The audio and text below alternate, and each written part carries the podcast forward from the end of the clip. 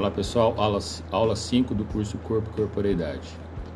Dentre várias discussões acerca das mais variadas tentativas de aprofundar o tema corpo, a questão da cultura parece ser o arcabouço que mais sustenta as funções representativas que o corpo está sujeito a desempenhar.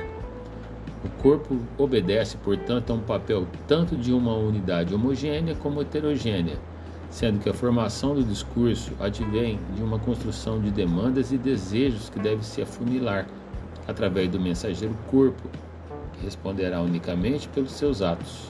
Atos que podem mudar na dependência de aceitações incompletas proporcionadas pela cultura, já que o respeito não é pelo ser em si, mas sim pelo que este mensageiro representa.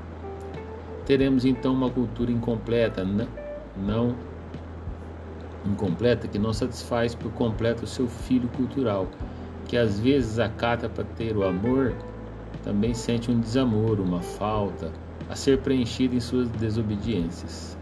Apesar de se sentir no comando do corpo, esta mesma cultura sabe de sua incompletude, sabe de sua limitação para preencher todo ser do sujeito designado para representar.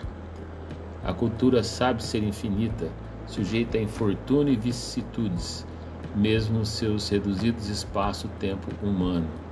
Mas mesmo assim, tenta reviver expectativas de completude, gestando os gestos a serem expressados por esse sujeito. Esse amor dadivoso é egoísta, assim como uma recém-mãe, ao ver seu bebê, diz que este é o mais lindo bebê com os olhos do pai, a boca da avó e o sorriso do titio dentro dos seus quadrados no tabuleiro cultural, então a incompletude e a frustração perpetuam posições em uns e mobiliza novas corporeidades em outros.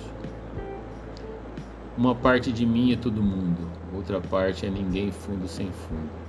Uma parte de mim é multidão, outra parte estranheza e solidão. Uma parte de mim pesa pondera, outra parte delira. Uma parte de mim almoça e janta, outra parte se espanta. Uma parte de mim é permanente, outra parte se sabe de repente. Uma parte de mim é só vertigem, outra parte linguagem. Traduzir uma parte na outra parte é uma questão de vida e morte. Será arte, será arte, será arte, será arte. Ferreira Goulart traduzisse. Esse corpo, ou melhor, esses dois estatutos, um ego e seu efeito de representação pelo qual quer ser reconhecido e amado, e um no seu processo de dizer o que realmente está embaixo do tapete, não tecido pela cultura. Sob o paradigma cartesiano, um tem certeza que é ele que pensa, sou eu que estou pensando, sou a testemunha de mim mesmo, sou responsável pelo que penso, sou racional, sou senhor dos meus pensamentos. O outro, embaixo do tapete, não corresponde a esse, a esse eu senhor de si, já que o sujeito não está na consciência. É um sujeito que vai além de enxergar que o isso não lhe pertence, assim como aquela senhora vitoriana com seu orgasmo não, não identificado como dela, mas sim de um demônio, de um isso qualquer que seja dela. Isso tomou conta de mim sem que eu tenha a ver com isso. Mergulhado na impotência de sua imagem, pede o corpo uma amamentação de seu senhor cultural, que vigia e pune tanto Sua Majestade o Rei como Sua Majestade o Escravo, cada um então, no seu quadrado gestado, monitorado, se assumem suas imagens, uns mais satisfeitos e outros nem tanto. Se mudando para se estruturar, para sair do quadrado, deve haver uma margem de manobra para que haja separação que é moldada pelo outro. Essa incompletude do outro que dá essa margem. Então, o estatuto do corpo e da corporeidade pode ser feito dentro de um quadrado ou fora do tabuleiro o que faz com que nem sempre as mesmas perguntas tenham as mesmas respostas, assim como o público-alvo não existe. Corpos incompletos não são não corpos, são corpos incompletos, é, sempre sem parâmetro, já que não há completude. Bebês incompletos e adultos incompletos.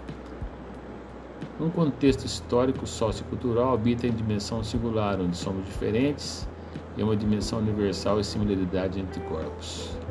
Então, pessoal, a... essa é uma introdução de um livro né, que eu tô, que eu tô escrevendo. eu estou querendo dizer o seguinte, que é, falar, estudar sobre corpo e corporeidade, o que mais mantém, o que mais proporciona um arcabouço para esse tema é a cultura, né? Porque quem gesta, quem gesta o, o, o, o corpo enquanto representação é a cultura, né? Ela gesta o gesto do corpo, tá?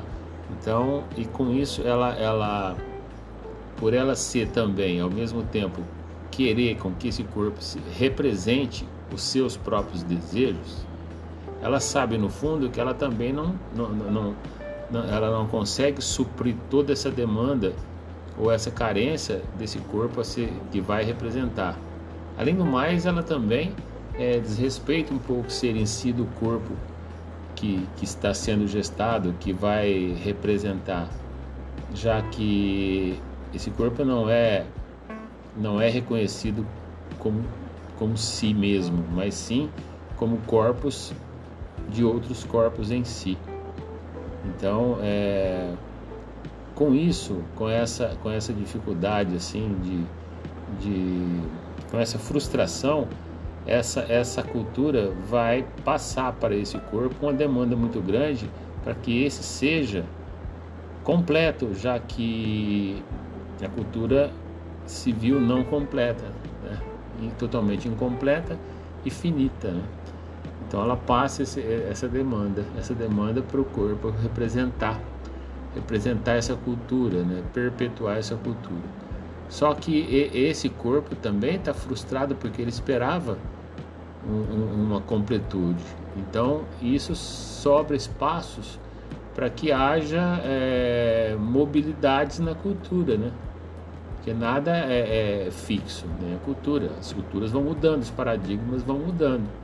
Atualmente, o paradigma relacionado a corpo, o principal paradigma relacionado a corpo é o paradigma cartesiano, né? Entre essa questão do, do penso logo existo, tá? Então, ficou muito fixo isso, né? Eu, se eu penso é porque eu existo. Então quem pensa sou eu.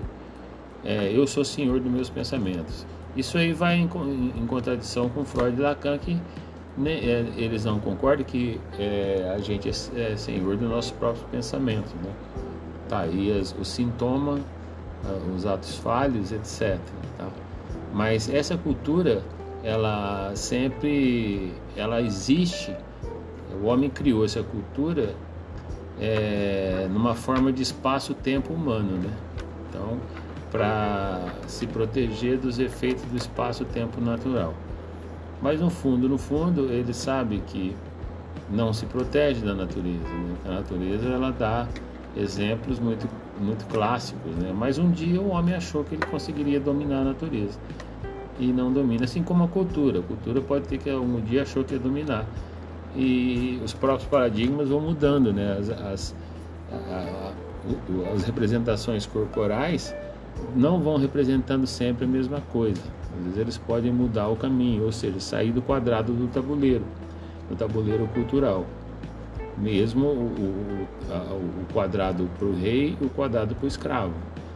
Os dois são monitorados pela cultura. Né? Então esse corpo, ele, enfim, ele vai representar é, cada quadrado. Né?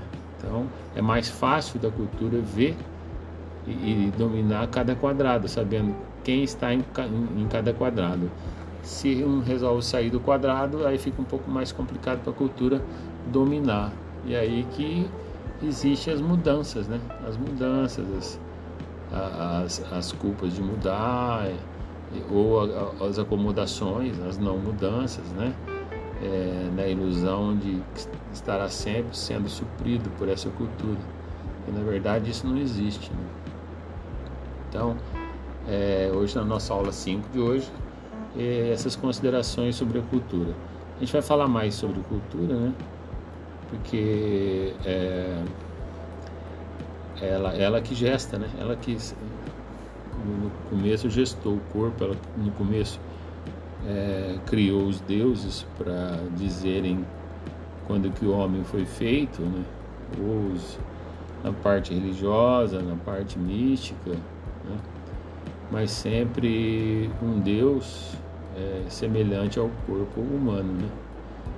É, homem semelhante a Deus, né? Então é isso. Um grande abraço, aula 5, aguarde a próxima. Tchau.